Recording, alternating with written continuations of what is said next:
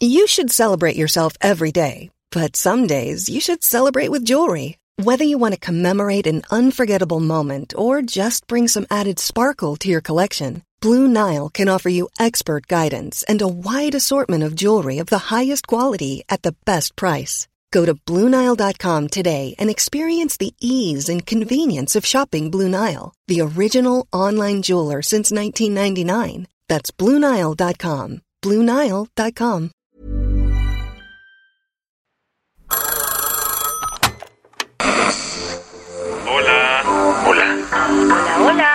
¿Estás ahí? ¿Quieres saber lo que está pasando en tu país y en el mundo en pocos minutos? Te lo cuento. Te lo cuento, te lo cuento. Hoy es martes 28 de marzo de 2023 y estas son las principales noticias del día. Te lo cuento. Benjamín Netanyahu decidió pausar su polémica reforma judicial en Israel. Desde hace tres meses, cientos de miles de personas han tomado las calles de Israel para protestar contra la reforma judicial propuesta por el gobierno de Bibi Netanyahu, que busca reducir el poder de la Suprema Corte. Pero todo llegó a un nuevo clímax de manifestaciones el lunes, al punto que al primer ministro no le quedó de otra más que tomar una cámara y dar esta declaración en cadena nacional. Por sentido de responsabilidad nacional, por voluntad de evitar una ruptura entre nuestro pueblo, he decidido pausar la segunda y tercera lectura del proyecto de ley en esta sesión del Parlamento para dar tiempo y alcanzar ese amplio consenso. Esto no es un adiós, sino un hasta luego, pues Netanyahu anunció que suspenderá las discusiones de su polémica propuesta hasta finales de abril. Según él, este será un buen tiempo para establecer un diálogo para evitar lo que él llamó una guerra civil. ¿Neta en ese punto está el país? Tú dirás, lo cierto es que la situación en Israel llegó a un nuevo máximo de tensiones después de que Bibi despidió a su ministro de Defensa, Joab Galant, por oponerse a la reforma judicial. Esa decisión provocó que más de 600.000 personas tomaran las calles de las principales ciudades israelíes, como Tel Aviv, Haifa o Jerusalén. Pero lo que realmente hizo temblar a Netanyahu fue la decisión del Histadrut, el sindicato más grande de Israel, de irse a una huelga generalizada este lunes. Con el país al borde del abismo, a Netanyahu ya no le quedó de otra más que aplazar su reforma. ¿Y ahora?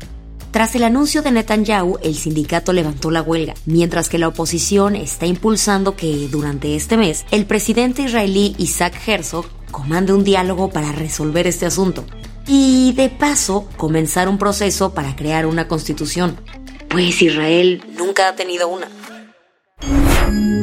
¿Qué más hay? Seguro dominas el plan B, pero ¿has oído hablar sobre el plan C? El presidente López Obrador no tiró la toalla en sus intenciones de cambiar por completo el sistema electoral de México. Pese a que la Suprema Corte de Justicia suspendió provisionalmente su plan B, AMLO se sacó una nueva jugada de la manga y presentó su plan C. Hay un plan C, que no estén pensando que ya se terminó todo. ¿What? ¿Y ese de qué va o qué?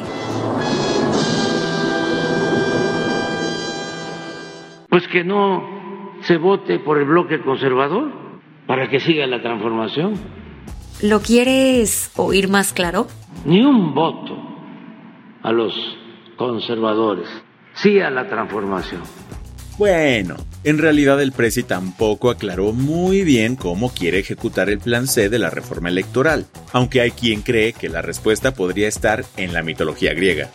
El tema es que el presidente del INE, Lorenzo Córdoba, así como varios consejeros, dejarán su chamba este domingo. Así que estamos en pleno proceso de selección de sus reemplazos. Y hay quien cree que Morena y el gobierno están buscando un caballo de Troya para poder controlar al árbitro electoral desde adentro. La hipótesis tomó fuerza al conocerse que de las cinco mujeres que encabezan la lista para ocupar la presidencia del INE, cuatro tienen sus que veres con Morena. Eso sí, para AMLO esto no tiene nada de malo, pues dijo que lo importante es la integridad. Las que tienes que saber. Alemania ya mandó los primeros 18 tanques Leopard 2 a Ucrania, todo por cortesía del canciller alemán Olaf Scholz. Además de la artillería pesada, Berlín también proporcionará entrenamiento, municiones y mantenimiento para que el ejército ucraniano le pueda sacar el máximo provecho a estos gadgets. Ucrania obvio anda como niño pequeño con su paleta, pues ya les urgía recibir el armamento para empezar a hacerle frente a Rusia. La ciudad de Nashville, en Tennessee, está de luto después de que seis personas fueron asesinadas en un tiroteo de una escuela primaria. El ataque comenzó a las nueve y media de la mañana de ayer, lo que provocó una enorme movilización policíaca. Sin embargo, cuando los equipos de emergencia llegaron, la atacante ya había asesinado a tres niños y tres adultos. Los agentes mataron a tiros a la responsable, identificada como Audrey Hale, una mujer transgénero de 28 años que había estudiado en el colegio Covenant donde se registró el ataque. China acaba de dar un paso gigantesco en el conocimiento de nuestro sistema solar. Nivel, la sonda china Chang'e 5 descubrió una reserva de agua en la Luna. Y no hablamos de un par de gotitas, sino de un megadepósito con más de 270 mil millones de toneladas de agua en forma de hielo. Excavar hasta ese hielo sería costosísimo aunque la Agencia Espacial Europea ya anunció la misión Prospect, que planea ir en 2026 para recoger algunas muestras y derretirlas. El príncipe Harry se presentó ayer en el Tribunal Superior de Justicia de Inglaterra y Gales por una demanda que mantiene en contra de Associated Newspapers, la editorial que lleva el Daily Mail. El duque de Sussex demandó a este grupo de la prensa rosa británica por supuestas escuchas telefónicas y otras violaciones de la privacidad. Pero no creas que solo es un tema de los Royals, pues ayer Sir Elton John también testificó ante la misma corte por el mismo tema. Se espera que la audiencia preliminar dure cuatro días. Ahí se darán los argumentos iniciales para que un juez decida si el caso continúa o no. La del vaso medio lleno.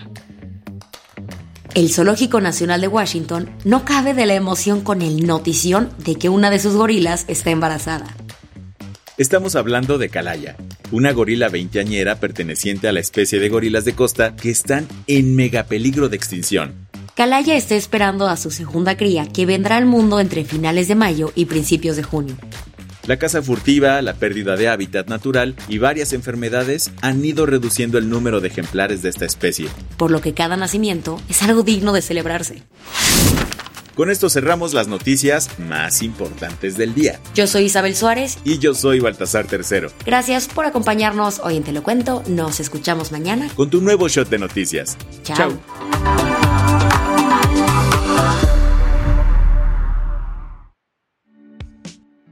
Este noticiero es una colaboración entre Te lo cuento y Dudas Media. El guion de este episodio estuvo a cargo de Aisha Al-Yanabi y Ana Ceseña. La dirección de contenido es de Sebastián Erdmenger. Francis Peña es la directora creativa y el diseño de sonido está a cargo de Alfredo Cruz. Si quieres estar al día, nos encuentras como arroba Te lo cuento en Instagram, TikTok, Snapchat y Twitter.